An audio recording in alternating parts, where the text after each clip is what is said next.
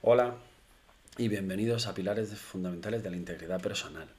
Hoy quiero grabar un vídeo para abordar el tema de lo que a mi parecer eh, es una de las grandes crisis que nos acontecen en nuestra época, la crisis de la atención. La crisis de la atención causada sobre todo eh, por la, una de las enfermedades más típicas de nuestra época, que sería el estrés. El estrés producido por el ritmo de vida que solemos llevar, siempre eh, cargado de muchísimas ocupaciones, de, excesivas tareas que nos vamos echando siempre eh, encima, ocupándonos de ellas, y que incluso también, ya hablaremos en otros vídeos, otras corrientes que también eh, derivan directamente en el estrés, que serían esas altas expectativas que nos marcamos a través de este nuevo mundo moderno de la digitalización y de las redes sociales. Pero como me comento, ese otro aspecto lo grabaremos en algún otro vídeo y hoy nos centraremos en, lo que serían palabras también en frase de una frase de Gregorio Marañón, eh, la rapidez, que es una virtud, engendra un vicio, que es la prisa. Bien, vamos a ver por qué muchas veces corremos como pollo sin cabeza y sin muchas veces tener claro ni hacia dónde vamos. El mundo moderno, desde hace mucho tiempo, se ha convertido en una corriente de hacer cosas eh, sin parar, casi una detrás de otra. Eh, podríamos decir que desde la, una revolución industrial, esa industrialización en todos los sectores y aspectos, nos lleva a buscar siempre una producción muy excesiva en todos los ámbitos. Esa producción nos hace al mismo tiempo eh, tener unas mayores exigencias de trabajo y también la misma vida moderna eh, vamos exigiendo toda esa productividad a cada cosa que hacemos lo cual nos va agotando eh, paso a paso el espacio que tendríamos de, tiempo. Eso creo que es uno de los grandes aspectos que nos acompaña desde hace más tiempo. No quiero decir que el mundo actual sea el, único causante y que hace poco tiempo, en el 1999, un poco antes de que Internet se pusiera en, nuestras manos, eh, fuera todo lo contrario. No lo creo, porque creo que ya llevamos una progresión que nos iba abocando a lo que a esta que considero crisis de atención que hoy vivimos en su punto más, eh, más álgido. Eh, bien, sí que es verdad que, que si ya la arrastrábamos desde hace tiempo, en el día de ya en el mundo moderno de hoy, en el que ya sí que tenemos Internet en nuestra palma de la mano, se ve mucho más acrecentado.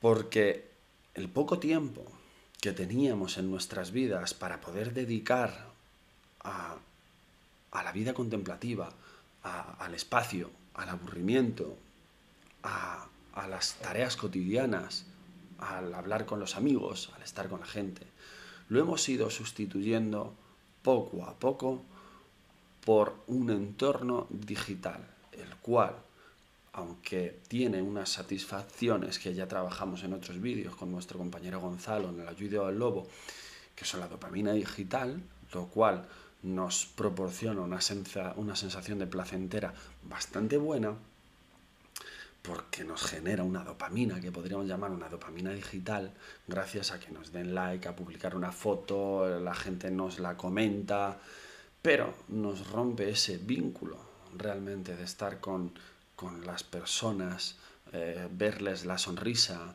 eh, el transmitir lo que realmente eh, es transmitir emociones entre compañeros, incluso muchas veces no hace falta tener que estar transmitiendo con amigos o con personas, simplemente con la opción de poder estar leyendo un libro, en vez de estar trabajando para todas estas empresas informáticas estamos trabajando para ellas, generando contenidos que realmente a los que enriquecen son a todas esas empresas, eh, tendríamos tiempo para todo lo demás que hemos dejado de tener tiempo.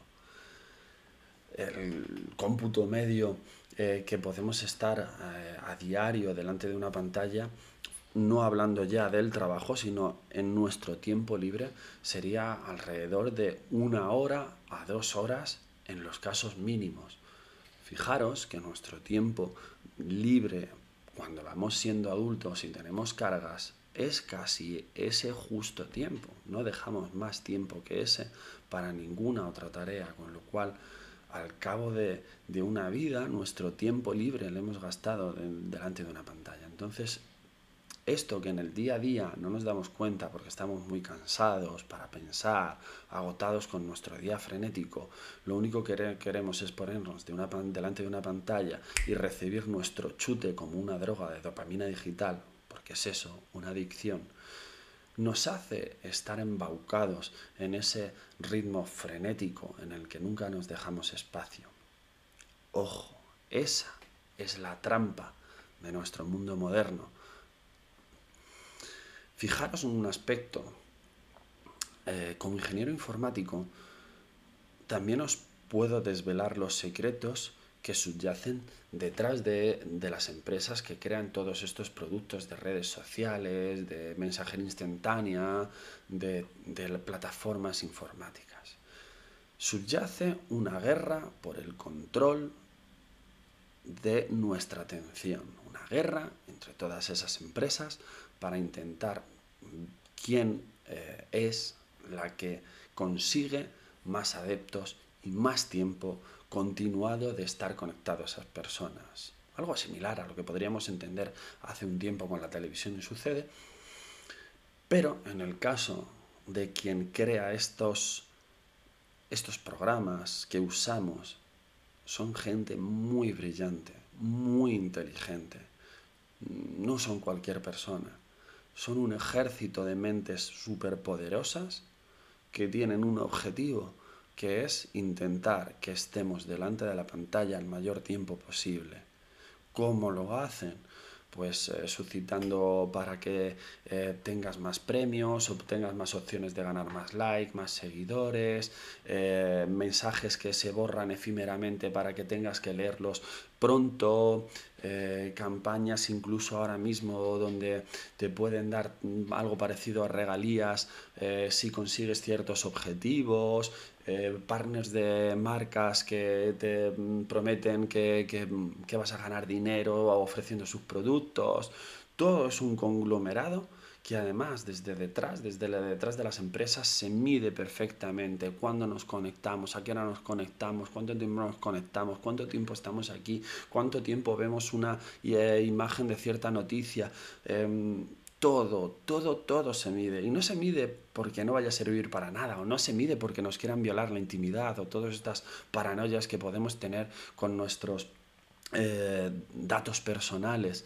Realmente a ellos no hacen negocio con, con, nuestras cuentas corrientes o no nos van a extorsionar. Ahí no está el negocio. El negocio para ellos es conocernos perfectamente para poder hacer productos que nos mantengan enganchados. Ojo Segunda trampa. Eh, con todos estos aspectos que estamos planteando, eh, y al mismo tiempo el que habíamos planteado anteriormente, que nos habíamos alejado desde hacía mucho tiempo ya de esas ciencias humanísticas, pues nos encontramos en el mundo cotidiano, en esta crisis de atención que hoy tenemos en el que eh, tenemos agujeros negros de tiempo, que son nuestros dispositivos, que en nuestro poco tiempo, que ya nuestra vida tan ajetreada que hemos inventado, cargadas de tantos deberes, tantos quehaceres, eh, que antes casi no existían, le sumamos el agujero negro de tiempo, tendríamos esta gran crisis de atención. De acuerdo, venga, vamos ahora a ver qué hacemos, ¿no? ¿Cuál es la cura eh, para, para, toda esta gran crisis de atención? Pues la, el primer lo, primero siempre que hay en cualquier problema es ser consciente. Tenemos que quitarnos el velo y decir, ostras, es verdad, estoy consumiendo mi tiempo y mi vida de una manera que, realmente, aunque parece que me satisface eh, en primera instancia, no, mm, de cara hacia el futuro es una ruina, una ruina. Personas totalmente absortas de, de la vida. Cuando alguien está absorto de la vida, él no decide las cosas que le suceden en la vida. Y la vida, como, como una tempestad, nos va dando, nos van golpeando las olas y nos van llevando. Pero eso no es vivir. Bueno, puede ser vivir, pero, pero vivir a donde te lleve la vida. No creo que haya mejor cosa que poder dirigir nuestras vidas hacia donde queramos, para cuando el día de mañana termine, en nuestro último momento, pudiéramos sentirnos muy orgullosos de la trayectoria que hemos llevado o del camino que hemos tenido. Ser conscientes. Si somos conscientes vamos a poder tener la motivación para poder generar el cambio. ¿Cómo afrontamos esos cambios? Pues con retos pequeños. Divide y vencerás. Hay que plantearse retos que podamos llevar a cabo y que, y que podamos ganar. No vamos a decir, oye, pues voy a eliminar todas las redes sociales y todas las comunicaciones. No, no hace falta. De hecho, no hace falta ni eliminar las redes sociales. Hace falta darse cuenta de la trampa para poder ser nosotros los que desde no nuestros deseos y nuestro ímpetu que están hackeados por, por, esos informáticos, ingenieros informáticos que crean esas, ese software, sino por nuestro raciocinio, el poder decir, ojo, que ya estoy otra vez metiéndome de cabeza a lo de todos los días, voy a parar, redes sociales, contesto a quien tenga que contestar y ahora me voy a dar un paseo, pinto, toco instrumentos, hablo con mis amigos, quedo con ellos, aprendo nuevas cosas, practico meditación, practico cualquier cosa que realmente nos llene de verdad y de sobre todo de cara hacia el futuro, digamos, joder, qué, qué bien, aprendí a tocar la guitarra o aprendí a tocar el cajón, aprendí a tocar la pandereta, qué bien me siento por haber hecho todas esas cosas. No creo que nos vayamos a sentir muy orgullosos cuando pensemos, qué guay, todas las horas que estuve ahí mirando las fotos de otras personas de, Instagram, uf, me ha servido un montón. Bueno, a no ser que nos dediquemos y ese sea nuestro trabajo, ojo. Pequeños retos que podamos ir ganando, cada vez que los vayamos ganando, nos, nos irán dando también una eh, recompensa que nos ayudará también a atender un camino más sólido hacia esa nueva dirección.